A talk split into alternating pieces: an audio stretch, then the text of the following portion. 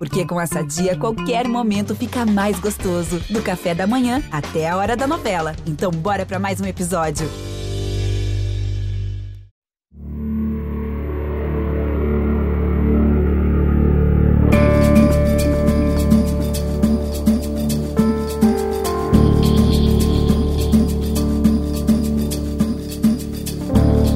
Galera, estamos chegando com mais um podcast Embolada especial de Copa do Mundo, dia de análise para falar de mais uma decisão na história da seleção brasileira. Você sabe que desde as oitavas de final eu tenho feito textos, vídeos e podcast Embolada também especial, uma edição falando somente sobre uma única partida, né? uma única decisão. Foi assim, com os oito jogos das oitavas de final e também será assim com os quatro jogos dessas quartas de final, depois as duas partidas da semifinal e, claro, a grande decisão da Copa do Mundo. Eu sou o Cabral Neto e é um prazer ter você aqui comigo para falar de futebol e falar de seleção brasileira.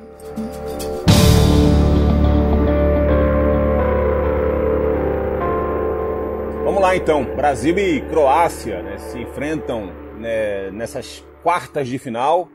Mais uma vez a seleção brasileira chegando na terceira fase de uma Copa do Mundo, dessa vez para enfrentar o time croata. As duas equipes têm uma característica semelhante em termos estratégicos de jogo, que é a busca pelo controle da partida, ter a posse de bola e avançar em cima do adversário de acordo com a sua necessidade, com o seu ritmo, com a sua dinâmica. O Brasil teve, na média, um pouco mais de posse de bola nos quatro primeiros jogos, com uma média de 58%. A Croácia ficou ali em torno de 54%. É bem possível que nesse jogo especificamente, por ter uma equipe mais talentosa, por ter uma equipe mais forte, o Brasil possa levar melhor nessa disputa de ter o controle sobre as ações do jogo com a posse de bola. É, claro que isso pode ter uma variação muito grande de acordo com, com o andamento do placar.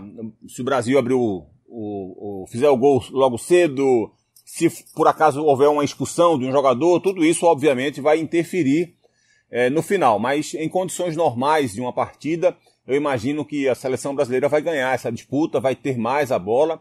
E acredito, inclusive, que não será surpreendente se a Croácia se reprogramar para essa partida, utilizar uma estratégia diferente. É, aceitando um pouco mais essa imposição da seleção brasileira, tentando se adaptar a esse novo conceito de jogo, digamos assim, para esse confronto, tentando priorizar mais a marcação e sair em velocidade. Não é nada incomum isso acontecer quando uma equipe enfrenta a seleção brasileira. Historicamente, isso acontece. A Suíça, por exemplo, Contra o Brasil, o Shaqiri não jogou, que é um atacante, um ponta, um jogador muito agressivo, muito ofensivo, um dos mais importantes no ataque da Suíça. E é, entrou um jogador muito mais de marcação naquele setor. Então, nessa própria Copa do Mundo, a gente já viu isso acontecer, né, não só em termos estratégicos, não só em termos de, de, de pensar o jogo, mas também com impacto na escalação do adversário. Isso é muito recorrente. A própria Bélgica, lá quatro anos atrás, fez a mesma coisa, mudou seu jeito de jogar para poder se adaptar à seleção brasileira e priorizou mais o contra-ataque do que ela costuma e costumava fazer. Então, isso não vai ser algo surpreendente se por acaso vier a acontecer. O Brasil vem de uma grande apresentação, um 4 a 1 é, potente contra a equipe da Coreia do Sul, abriu 4 a 0, 4, 4 a 0 antes do placar, né? O gol cedo, logo aos 7 minutos, fez muito bem a seleção brasileira, exatamente porque força o adversário a mudar essa estratégia que eu me referi agora há pouco. É claro que a, Croá que a Coreia entrou muito fechada, com duas linhas de quatro, só dois homens lá na frente tentando fechar e barrar os passes dos zagueiros, fechadinha, mas toma um gol com 7 minutos, se obriga a sair um pouco mais quando você sai um pouco mais para enfrentar a seleção brasileira, quando você abre um pouco mais esse peito para enfrentar a seleção brasileira, você fica mais vulnerável e dando um pouquinho mais de espaço para o Brasil, esse ataque da seleção é muito capaz de fazer grandes estragos contra qualquer adversário. A dinâmica de jogo ofensiva foi muito muito interessante. O Brasil atacou com muita contundência, foi muito incisivo e muito envolvente na movimentação. É, Rafinha, por exemplo, foi o único dos cinco atacantes que não fez um gol. e mesmo assim fez sua melhor partida na Copa, foi muito participativo e conseguiu impactar positivamente no ataque da seleção. Ele que sempre colabora e sempre ajuda muito taticamente, porque ele faz uma recomposição quase que perfeita. É o jogador que mais dá arrancadas em jogos da seleção brasileira. Dessa vez também conseguiu é, produzir muito lá na frente de forma positiva, inclusive teve chances até de fazer seu gol. Os outros quatro homens ofensivos marcaram.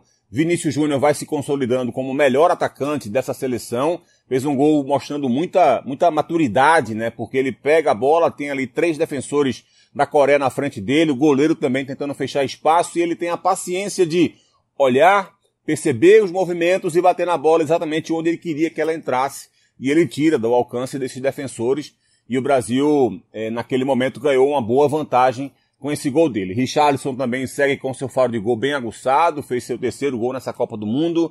Paquetá mais solto e mais presente no ataque também colaborou muito para essa apresentação. Ele havia melhorado no segundo tempo do jogo contra a Sérvia. Nessa partida contra a equipe da Coreia, ele fez o jogo inteiro muito bom. Foi um dos jogadores mais importantes na equipe para dar esse equilíbrio, voltava para marcar e também sempre ajudando na armação de jogadas. E foi bom ver Neymar voltar em grande estilo, em grande estilo, né? Fez mais um gol de pênalti, ele é quase que imbatível nessa cobrança de pênalti dele, teve um ótimo rendimento, potencializando inclusive seus companheiros, deu para perceber que ele evitou é, é, dar muitos dribles no jogo para evitar um contato mais direto, um combate mais individual com os jogadores coreanos para não correr risco de se machucar mesmo. É, e mesmo assim ele foi muito bem na partida, teve uma atuação muito boa. É, com a bola já, já havia essa, é, essa já, já, já, se esperava que fosse acontecer essa, esse tipo de movimentação que eu vou me referir agora.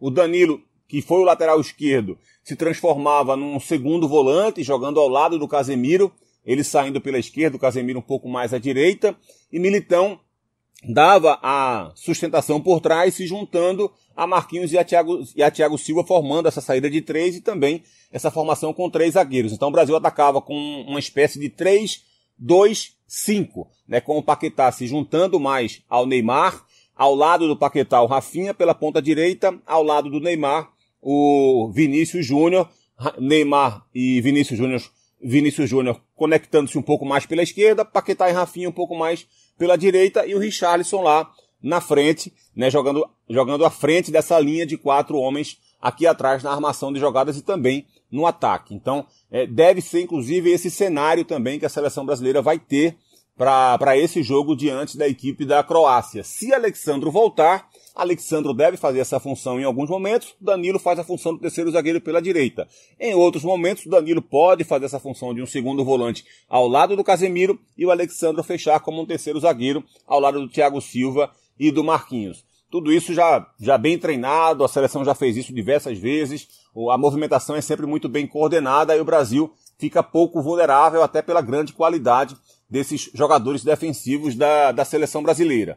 Foi muito importante o fato do Brasil ter poupado seus titulares diante de Camarões. Aquela derrota não, não modificou em nada a vida da seleção brasileira na Copa, mas ter ganho maior energia deu mais intensidade ao seu jogo diante da Coreia e o Brasil pôde se impor desde o início, dando inclusive a Tite a chance de poupar alguns dos seus titulares, como Vinícius Júnior, Danilo, Neymar, é, Militão, que estava pendurado com um cartão amarelo, e até o goleiro Alisson saiu também. Todos eles foram substituídos no segundo tempo, pensando também em preservar essa energia para o jogo decisivo que vem diante da Croácia.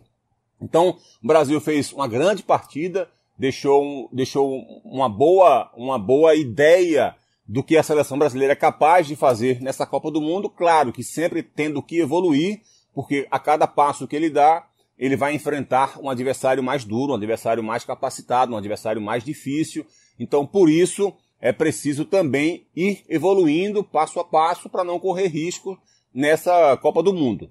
Esse adversário de agora, por exemplo, já é mais é, qualificado do que, do que a Coreia. A Croácia é um time muito chato de se enfrentar.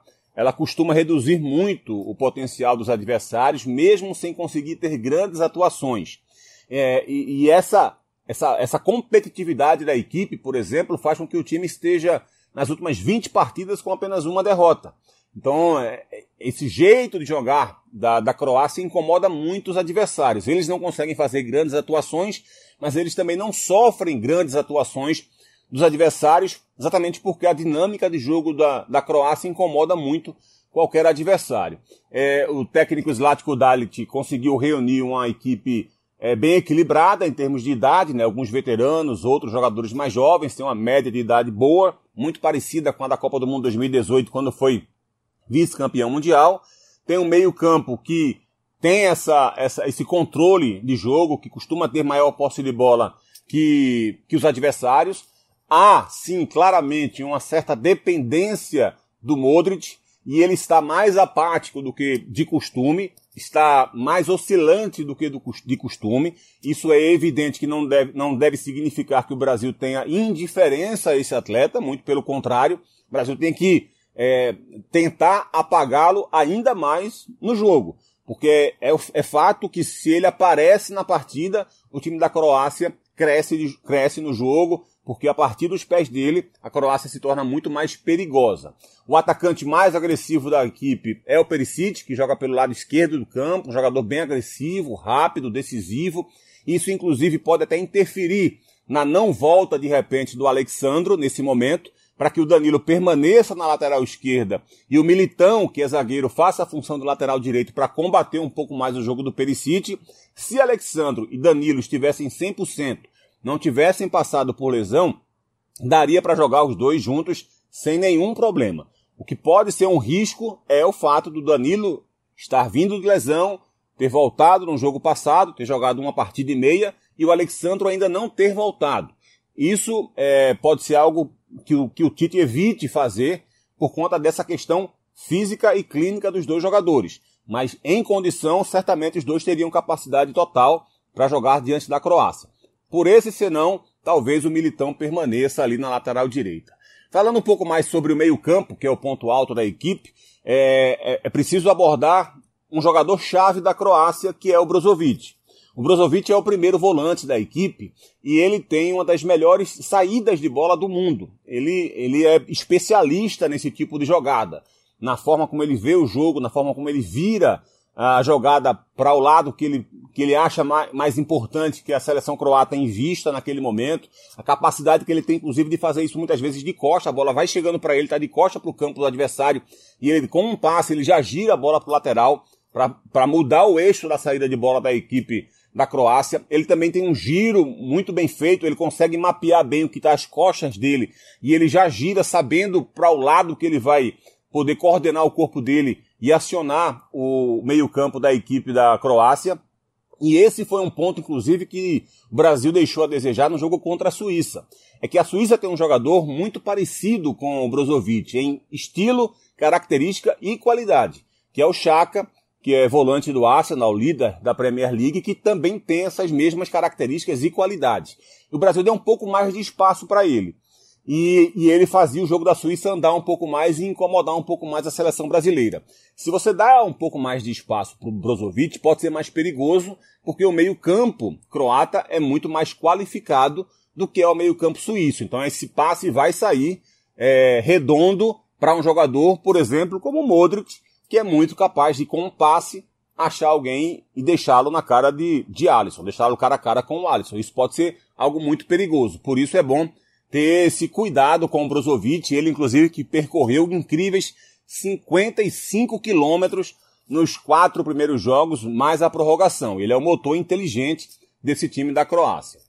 Apesar dessa potencialidade toda que eu me refiro, a Croácia tem jogado menos do que poderia jogar, sua produtividade deixou muito a desejar e o time teve apenas a goleada contra o Canadá como um ponto fora da curva nesse Mundial. E os números comparativos é, projetados nos mostram exatamente essa, essa, essa diferença entre seleção brasileira e Croácia. O Brasil finalizou 70 vezes, por exemplo, a Croácia finalizou 46 vezes. Então isso dá. O Brasil tem sete gols, a Croácia tem cinco gols. O Brasil fez sete, os sete gols dentro da área do adversário, a Croácia fez quatro desses cinco gols que fez dentro da área do adversário. Então, esses números comprovam bem que a, que a seleção brasileira chega com muito mais capacidade de jogo. Mas qualquer cuidado é pouco. a mesma concentração com que o Brasil enfrentou a Coreia, é preciso ter talvez até maior para enfrentar a equipe da Croácia e ir evoluindo passo a passo, jogo a jogo. Porque esse jogo vai exigir mais da seleção brasileira. Se o Brasil passar, a semifinal vai exigir ainda mais e a final muito mais. Então, se o Brasil quer ser campeão de fato, vai precisar sempre repetir um nível de atuação muito alto, com intensidade muito alta, com muita movimentação na frente. Com o Brasil chegando, atingindo esse nível de jogo, dificilmente ele será batido. Mas não dá para oscilar. Copa do Mundo, em 90 minutos, tudo que você fez durante 4 anos acabam indo por água abaixo. E o Brasil não pode deixar isso acontecer. É isso. Um abraço para você e até o próximo podcast Embolada especial de Copa do Mundo. Abração.